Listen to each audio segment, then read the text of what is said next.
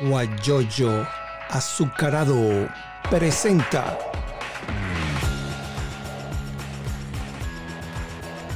la noticia con Eleazar Benedetto. Amigas y amigos, muy buenos días. Bienvenidos a este resumen informativo preparado de manera exclusiva para guayoyoazucarado.com. Mi nombre es Eleazar Benedetto Gómez. Estamos transmitiendo desde Houston, Texas, Estados Unidos. Y estas informaciones que tienen que ver básicamente con esta pandemia, este coronavirus llamado COVID-19. Y el mundo vive esta pandemia que ha dejado más de 1.5 millones de infectados y más de 88 mil muertos, imagínense. Ha cambiado radicalmente la vida en la Tierra desde hace más de tres meses. Todo comenzó el 31 de diciembre de 2019, hace 100 días.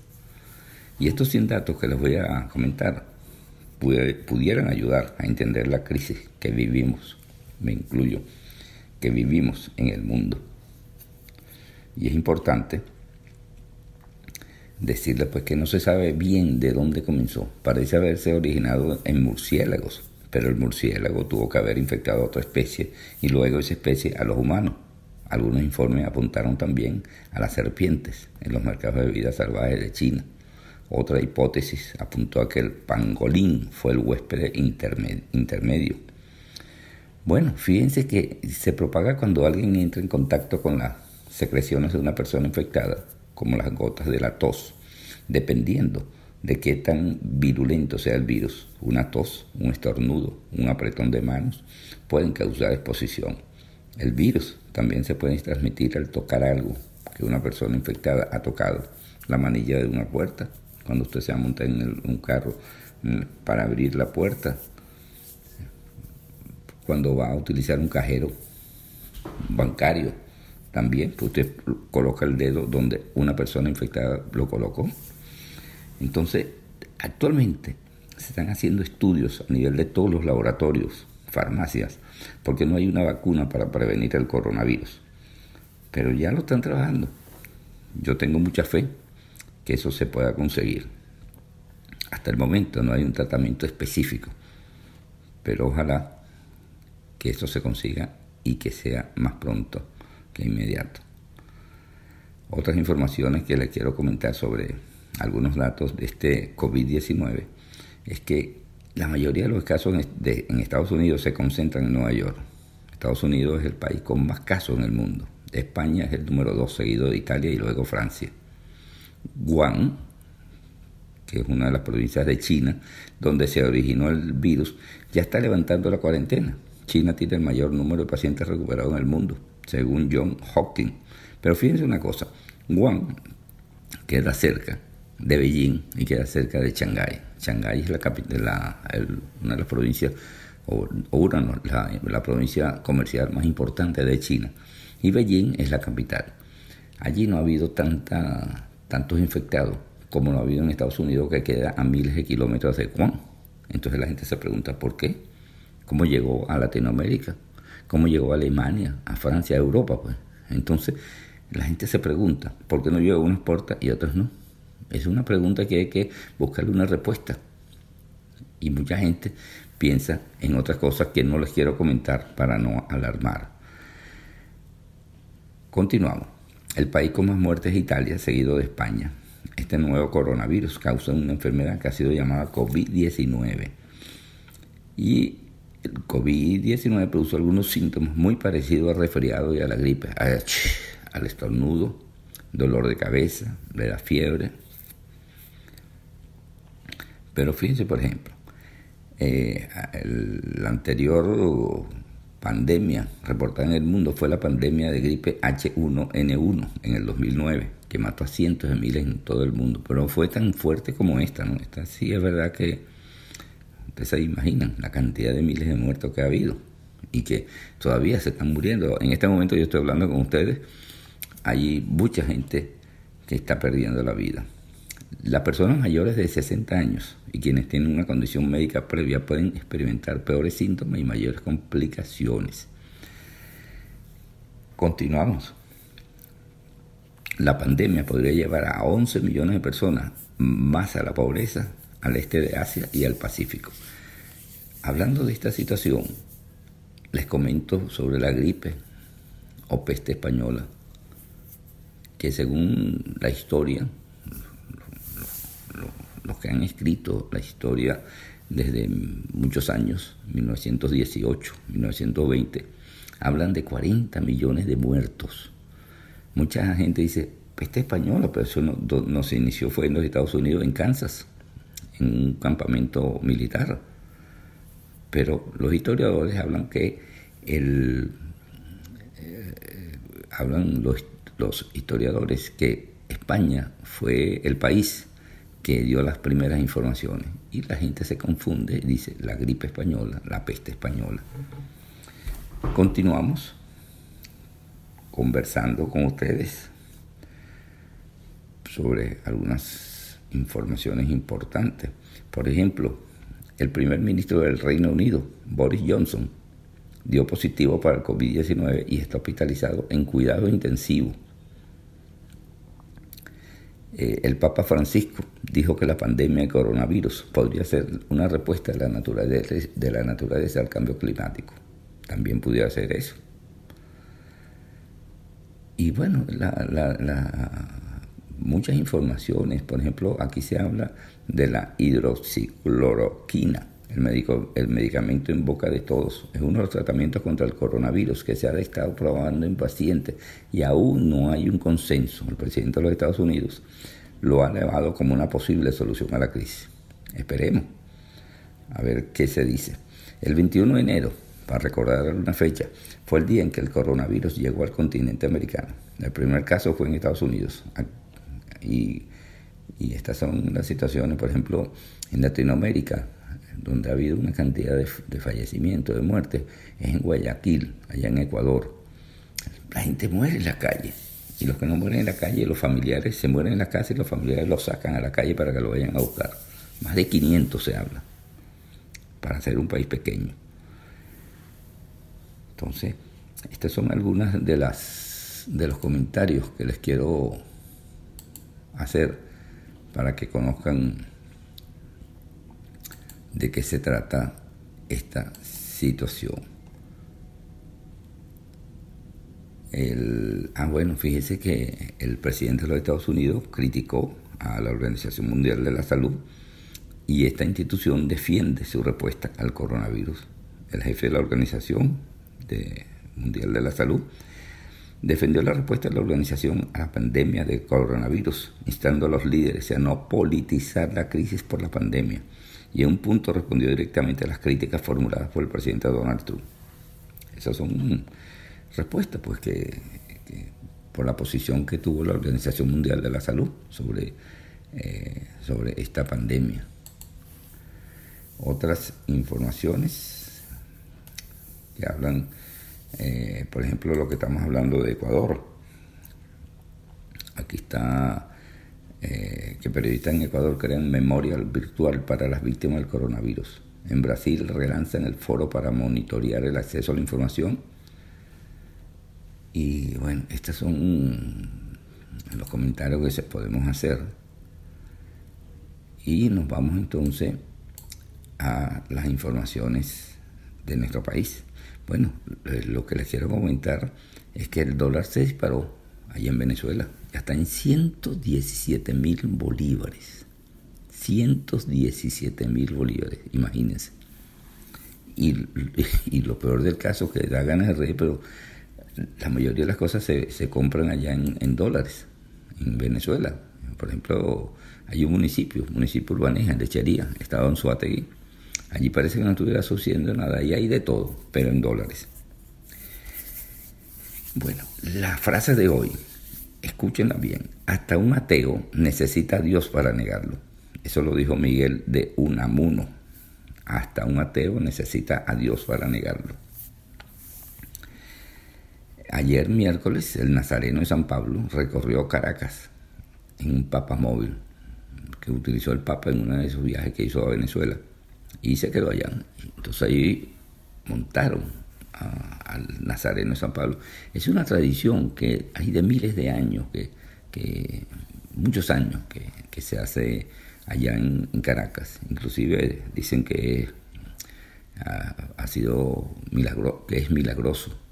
Cuando había, no recuerdo en qué año, hubo una, una epidemia de gripe o algo así parecido, y pasó la, la, corona de espina que, que, tiene el Nazareno de San Pablo, se enganchó con una de las ramas de un limonero.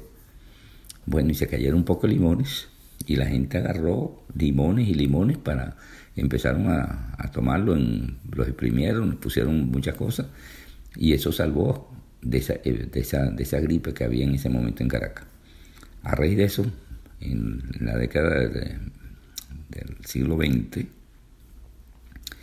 Andrés Eloy Blanco, poeta venezolano, escribió una poesía, unos versos, llamado El limonero del Señor. Excelente, El limonero del Señor. Otras informaciones, los guantes y tapabocas, los tesoros más buscados en los hospitales de Caracas. Bueno, y abusan de esos tapabocas porque lo venden con sobreprecio. Luisa Ortega Díaz, ¿se recuerdan? Luisa Ortega Díaz, eh, la fiscal general de la nación que se fue huyendo, se fue para Colombia, responsabilizó a Tarek William Saad de liderar una campaña en su contra. Otras informaciones, la gobernadora del estado Táchira, Lady Gómez, exhortó a las Fuerzas Armadas a brindar garantías inmediatas a los habitantes de Capacho ni colectivos armados, ni grupos subversivos al margen de la ley pueden disponer de instituciones educativas para cuarentena venezolanos que retoman por la frontera, amenazan y confrontan al pueblo angustiado.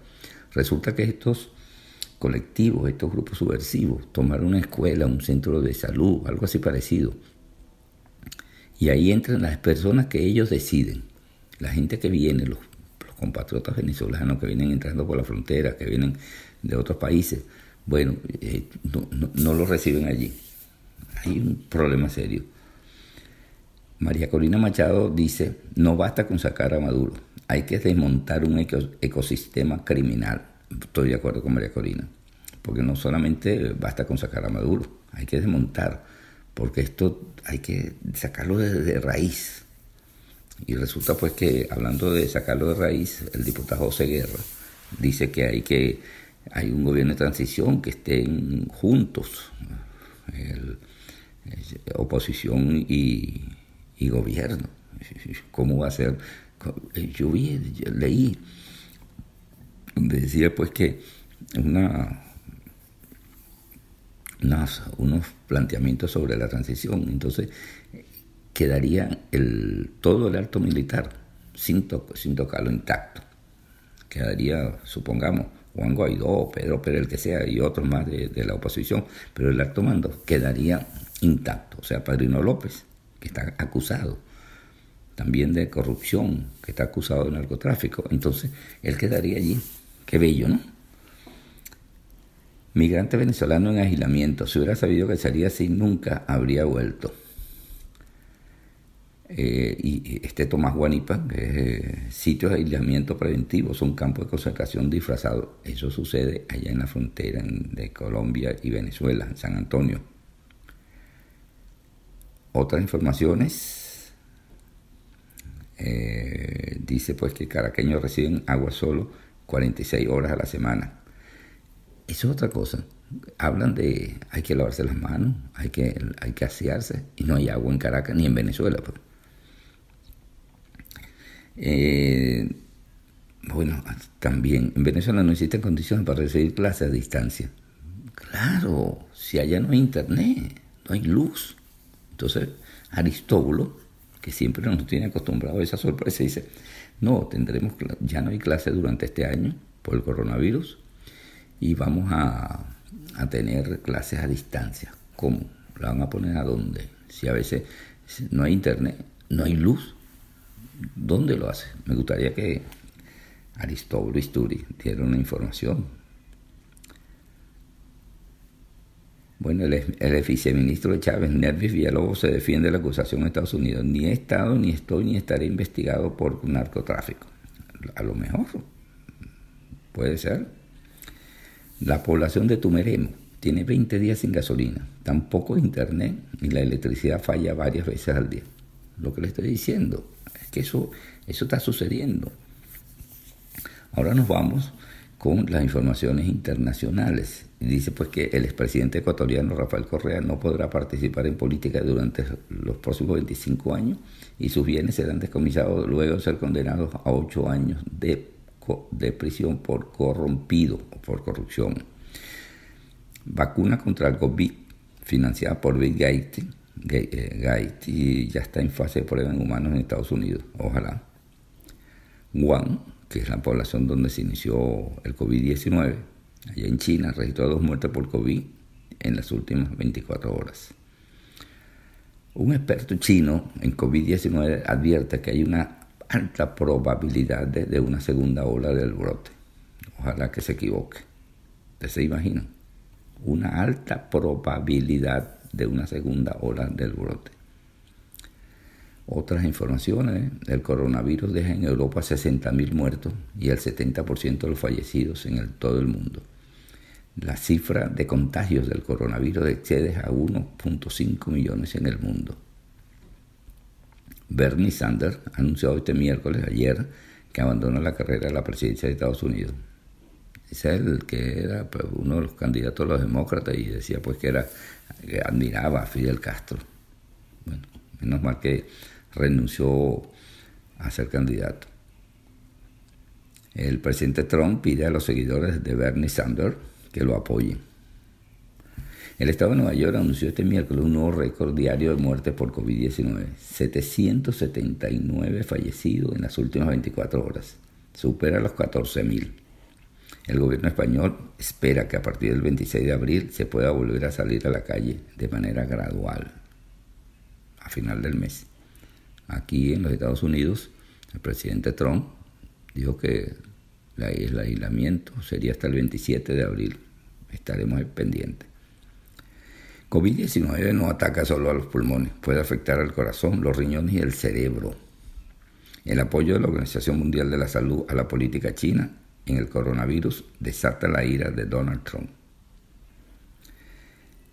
el presidente norteamericano estudia congelar fondos de Estados Unidos a la Organización Mundial de la Salud. Eso es un problema que tienen ellos, no sé por qué, con, con, este, con la posición de esta Organización Mundial de la Salud con China.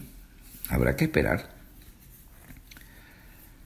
El reino, en el Reino Unido, Boris Johnson, que es el primer ministro de Inglaterra, se sienta en la cama mientras las muertes diarias por coronavirus, llegan a 938. WhatsApp ya permite llamar a varios miembros de un grupo al mismo tiempo. Qué bueno, ¿no? Y así puede conversar, pues las líneas están malísimas. Otras informaciones. Eh, vamos a ver la efeméride de hoy. Nace Antonio Nariño, 1765, militar y político colombiano. El palacio, así como en Venezuela se llama Palacio Miraflores, el Palacio de Gobierno allá en Colombia, ubicado en Bogotá, frente a la Plaza Bolívar, se llama Nariño, Palacio de Nariño. En 1828 en Colombia se inicia la Convención de Ocaña con el objetivo de reformar la constitución de Cúcuta y resolver los problemas de la República, 1828, dos años antes de la muerte del Libertador. Muere Tomás de Eres, 1842, militar y político venezolano se termina la guerra la secesión o guerra civil de los Estados Unidos, 1865. Muere Fernando Gómez de Saad, militar venezolano. Nace Magdalena Sánchez, 1915, una cantante que marcó época en nuestro país. Magdalena Sánchez, cantante de música venezolana. Eh, nace Ud Esner, 1926, editor de revistas. Este es el de la revista Playboy. Néstor Sabarce, 1936, nació tal día como hoy, en 1936, un actor y cantante venezolano. Aquella canción de Chowi, Chowi, Chowi, Chowi, una canción que se hizo muy popular en esa época. En 1948, en Bogotá, Colombia, es asesinado el político liberal y candidato a la presidencia Jorge Elías Gaitán, hecho que desata la revuelta conocida como el Bogotazo. Bueno, en esa época habían reuniones creo que de la OEA, y había muchos políticos, muchos dirigentes latinoamericanos en Bogotá. Y se dice pues que de allí comenzó la guerrilla con ese señor que llamaban Tiro Fijo en 1948. Muy lamentable, hubiera sido otro, otro cantar el futuro de, Colombia, Jorge Eliezer Gaitán. Y ya, él era el presidente, casi lo que faltaba eran las elecciones. En 1948, en Bogotá, Colombia, inicia sus operaciones RCN Radio, Radio Caracol. Y nace Juan Loyola en 1952, poeta y escultor, pintor, fotógrafo y cineasta venezolano. Estas son las efemérides. Y en la primera página del Nacional, que también nos está llegando, dijo que María Corina Machado dice hay que desmontar un ecosistema criminal. Los criminales se van de Venezuela, lo vamos a sacar. El precio del dólar se incrementa porque la oferta de divisa es poca. La bendición del Nazareno San Pablo, bueno, por una falla eléctrica se paralizó el, el papamóvil, se accidentó, pero mucha gente, muchas manos y después una camioneta lo empujó. Venezolanos protestan en Colombia, bueno, por el problema, que lo tienen, por un lado, lo tienen, como se dice, lo coloquialmente esperando. Organización Mundial de la Salud Europa no es momento de flexibilizar medidas. Y Helio Abraham, miembro del gabinete del presidente Trump, dice, todas las dictaduras en Latinoamérica terminan con una negociación. Estas son las informaciones más importantes. Y les comento pues que pronto estaré hablando sobre haciendo las entrevistas que hacía antes, en las primeras horas de la mañana, con personas que mueven la información. De eso estaremos em, hablando en los próximos días. Mientras tanto, quédese en su casa, no tiene que salir. Está en pico el coronavirus COVID-19, así que tiene que ser inteligente y usted se quede en su casa para evitar contagio. Le saluda Eliazar Benedetto Gómez a esta hora con este resumen preparado exclusivamente para guayoyoazucarado.com. Buenos días y que la sigan pasando bien. Guayoyo azucarado presentó la noticia con Eleazar Benedetto.